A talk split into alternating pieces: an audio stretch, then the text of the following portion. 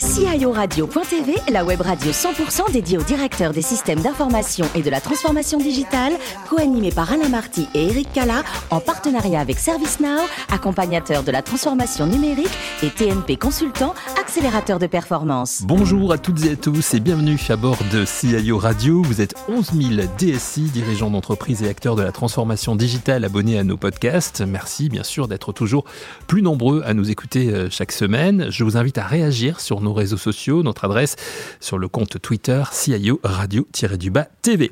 Pour co-animer cette émission, j'ai le plaisir d'avoir à mes côtés Guy Le Turc, directeur général et cofondateur de TNP Consultant. Bonjour Guy. Bonjour Eric. En pleine forme? En forme, bon, bah, aussi? très bien. Également présent Gérard Okayem, directeur des ventes pour la partie financière de ServiceNow. Bonjour Gérard. Bonjour. Pleine forme aussi. Hein. Pleine forme. Parfait. Gérard Guy, nous recevons aujourd'hui Shakir Sassi, qui est DSI de Veralia, du groupe Veralia. Bonjour Shakir. Bonjour. Merci de nous faire le plaisir de participer à cette émission. Merci à vous. On va évoquer Veralia, votre euh, métier de DSI dans un instant. D'abord un mot sur vous. Vous êtes né le 3 juillet 1983 à Charenton-le-Pont. Vous avez fait vos études à Télécom Sud Paris. Étudiant, vous étiez passionné par les sciences. C'était quoi votre objectif? Vous vouliez être scientifique? Alors, euh, j'ai toujours aimé euh, principalement les mathématiques et, aussi les sciences, et c'est ce qui m'a conduit à, faire une classe prépa. Euh, et donc, la suite logique après les classes prépa, c'est effectivement d'être une école d'ingénieur, mhm. et ça a été Télécom Sud Paris une fois chez Télécom Sud Paris, c'est là qu'est né cet intérêt pour, pour les systèmes d'information euh, et, et, euh, et, et, progressivement une passion. Une passion. Ouais, une vraie passion. Hein. Comme beaucoup de DSI, vous êtes un, vrai passionné par, euh, par tout ce qui touche justement à l'IT, etc. Alors effectivement, euh, ce qui m'a tout de suite passionné et fasciné euh, dans les systèmes d'information, c'est leur, leur apparente simplicité, mais néanmoins une complexité derrière qui est, incroyable et qu'il faut être capable de gérer. ce qui est aussi fascinant, c'est à quel point et à quelle vitesse surtout les systèmes d'information touchent tout le monde, toutes les entreprises, toutes les personnes, et la vitesse à laquelle ça, ça se produit est, est je trouve, assez fascinante. Vous avez commencé votre carrière chez Unilog Management, un cabinet de, conseil. Quelle était votre, votre mission? Alors, euh, j'ai eu la chance d'intégrer des équipes qui, s'occupaient de la refonte de systèmes d'information, principalement RH et pour le secteur public, euh, tels que le CNRS euh, ou l'armée de terre. Mhm. Et donc, ça m'a permis tout de suite d'entrer dans le bain et de voir des grands projets de systèmes d'information, les problématiques que posent ces changements auprès des métiers et ce que ça peut leur apporter et pourquoi on, fait ces changements-là. Et justement, c'est chez Unilog Management, par rapport à ce que vous nous disiez juste avant, que vous découvrez la, complexité hein, des, systèmes d'information. Et plutôt que de vous rebuter, c'est quelque chose qui vraiment vous a motivé. Ça a confirmé ce, choix-là. Et donc, euh, j'ai poursuivi l'aventure. Ensuite, chez Unilog, effectivement, les missions se sont diversifiées. Euh, travaille pour d'autres clients du secteur industriel, notamment comme, comme ArcelorMittal. Ensuite, euh, vous passez deux ans chez, chez Swapeople, hein, c'est ça notre cabinet de, de, conseil. Deux ans, c'était suffisant pour faire le tour de la question finalement? Alors, euh, ce qui m'a attiré euh, chez, chez, chez Swapeople, c'est les clients qu'ils adressent, qui étaient fondamentalement différents de ceux d'Unilog, euh, des secteurs différents tels que la pharma ou, euh, ou la santé, et également la taille des entreprises, où traditionnellement les grands projets euh, des systèmes d'information qui touchent aux ERP, qui sont ma, ma spécialité première, concernent les, les, plus grandes entreprises. Alors que chez People, ils faisaient le pari d'adresser aussi les petits groupes. Et, et, ça m'a intéressé, le challenge m'a intéressé, ça m'a permis aussi d'occuper d'autres rôles, tels que la direction de projet ou, ou, ou, les pre-sales. Et, et, donc ça a été une expérience formidable, et c'est ce qui m'a motivé à aller rejoindre. Vous êtes ensuite chassé et vous entrez chez Saint-Gobain, là aussi avec une mission précise. Tout à fait. Alors Saint-Gobain euh, euh rencontrait à ce moment-là une problématique que, beaucoup d'entreprises euh, rencontrent. Euh, elle, elle, devait gérer à la fois et la qualité de service, être capable de, challenger ces, ces infogérants tels que IBM, Orange, pour le compte de, de, ses filiales. Et, et, ce qui leur a plu, je pense, dans, dans, mon, dans mon parcours, c'est à la fois cette, cette dimension service management et, et également expertise SAP. Donc, j'ai décidé donc de les rejoindre pour, pour mener à bien ces missions pour leurs filiales et, l'une d'entre elles était effectivement Veralia. Voilà, et Veralia, donc vous y êtes, vous êtes bon, Veralia client de, de, Saint-Gobain, vous entrez chez eux, vous en êtes le DSI depuis novembre 2019. Est-ce que vous pouvez nous présenter justement quand même la société Veralia Alors Veralia, c'est 200 ans d'histoire, euh, avec la première usine euh, en, 1927, en 1827 pardon, à Avoro. Euh, donc Veralia, c'est un leader européen, troisième mondial pour la, la production d'emballage en verre pour les boissons et les produits alimentaires. Donc c'est 10 000 employés à travers le monde, 32 usines dans 11 pays, 2,5 milliards de, de chiffre d'affaires. Voilà, c'est très très très précis. Et justement, c'est parce qu'il y avait tout à créer chez, Veralia que cette mission vous a séduit? Alors effectivement, euh, lorsque Saint-Gobain a vendu euh, euh, Veralia, j'ai choisi d'aller chez Veralia pour piloter le projet de, de désimbrication, le carve-out de Veralia. Et effectivement, c'était absolument passionnant, puisque effectivement, alors on pense tout de suite aux infrastructures à reconstruire, on parle de l'hébergement, on pense à l'hébergement, le cloud, on pense au réseau, euh, on pense à, la messagerie, mais il y a également toute la dimension humaine organisationnelle, puisqu'il a fallu monter une équipe, apporter une nouvelle culture à la DSI de l'époque. La DSI de Veralia existait, elle s'occupait principalement de certaines applications spécifiques à, à Veralia, et, euh, et donc c'était fascinant. Il a fallu aussi nouer des relations avec deux des fournisseurs qui étaient avant gérés par, par Saint-Gobain directement. Donc, euh, comment refuser cette mission? On parlait de passion au début de, cet entretien. Je ne sais pas ce que vous en pensez, Gérard et Guy, mais on sent vraiment la passion chez, chez, Shakir et ça donne envie, j'imagine, Guy, de lui poser des questions. Alors, Shakir, euh, vous l'avez dit, euh, Veralia, un leader européen, un des leaders mondiaux de l'emballage en verre avec des solutions innovantes. Un groupe qui pèse, je crois, plus de 2,5 milliards d'euros de, de chiffre d'affaires. Alors, quelle est la place du numérique dans un groupe comme celui-ci?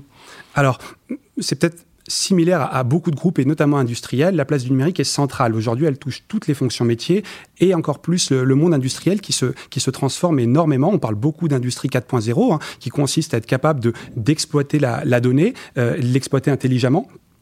Et effectivement, la place du numérique chez Veralia prend de la place de plus en plus. Alors, j'imagine que quand on est dans le vert, on est aussi dans tout ce qui touche euh, euh, à l'environnement, à la transition euh, environnementale, et en quoi le, digital chez Veralia joue un rôle euh, par rapport à cette transition environnementale? Vous avez tout à fait raison. Euh, ça fait partie de notre ADN. L'ADN de, de Veralia, hein, c'est notre raison d'être hein, qu'on a définie il y a, environ deux ans. Euh, donc, c'est réimaginer le verre pour construire un, avenir durable. Et, donc, l'ADSI a un rôle à jouer, effectivement, un rôle à jouer, puisque derrière, pour être capable de, réduire nos, émissions de, CO2, notamment, qui est un objectif fort de Veralia, euh, la DSI peut contribuer à améliorer notamment les rendements, on parlait d'industrie 4.0, être capable de mieux piloter nos outils industriels afin d'en améliorer euh, euh, l'efficacité et par là même réduire nos, consommations.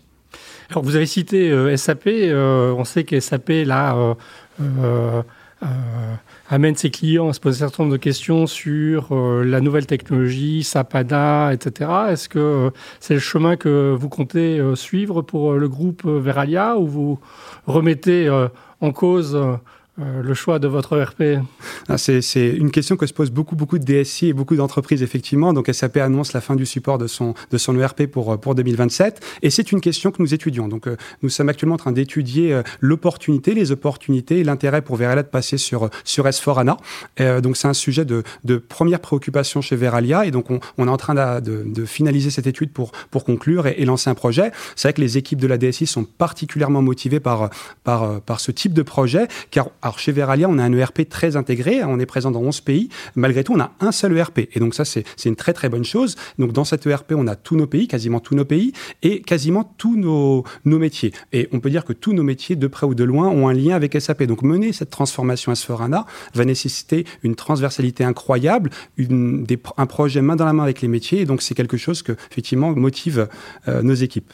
Et indépendamment de, SAP et du chemin que vous allez suivre, quelles, sont les technologies qui vous semblent prometteuses par rapport à, votre mission de, transformation numérique euh, au sein du groupe Alors, on mène actuellement, alors on a, on a un portefeuille de projets pour 2022 assez, assez, assez important. On a, on a 31 grands projets à mener cette année. Euh, L'un d'entre eux, et peut-être le plus important depuis pas mal d'années, c'est euh, la, la, reconstruction, la refonte de notre MES, donc le Manufacturing Execution System, qui nous aide à piloter notre outil industriel en collectant notamment de la data. Et euh, on est en train de le revoir complètement. Donc cette trajectoire dont on parlait tout à l'heure du numérique euh, chez Veralia et donc de l'industrie 4.0 est en marche chez nous. Et donc ça, c'est un des, un, des grands, un des grands projets phares chez, chez Veralia. Et effectivement, côté infrastructure, on mène euh, notre migration, on continue notre migration vers le cloud avec l'objectif d'ici 2023 d'être 100% euh, cloud, donc zéro data center pour les applications du, du groupe. Merci, cher Guy, pour, pour toutes ces questions. Gérard, vous avez des questions aussi pour euh, notre Oui, bien sûr. Je suis assez impressionné, plus d'une trentaine de grands projets. Comment vous faites pour euh, rester à la page en termes de technologies nouvelles, d'IoT, d'intelligence artificielle, de cloud? Comment vous vérifiez que vos équipes restent euh, en haut de la vague en ce qui concerne toutes ces innovations, tout en délivrant les projets?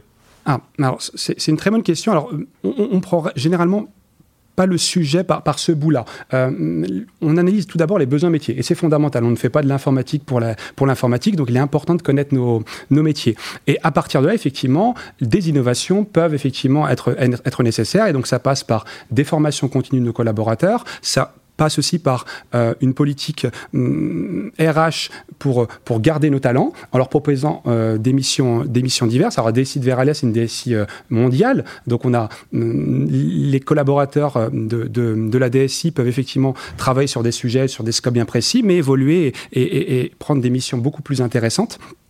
Donc c'est ainsi qu'on pilote cette, ce, ce besoin d'être, d'être à la page technologiquement. Mais on prend toujours le sujet par les besoins métiers et non pas la technologie pour elle-même.